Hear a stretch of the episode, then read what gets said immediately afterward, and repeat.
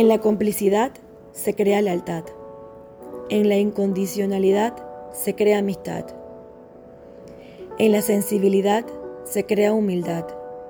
En la vulnerabilidad se crea solidaridad. En la sostenibilidad se crea continuidad. En la seguridad se crea estabilidad. En la mentalidad se crea libertad. En la espiritualidad se crea divinidad.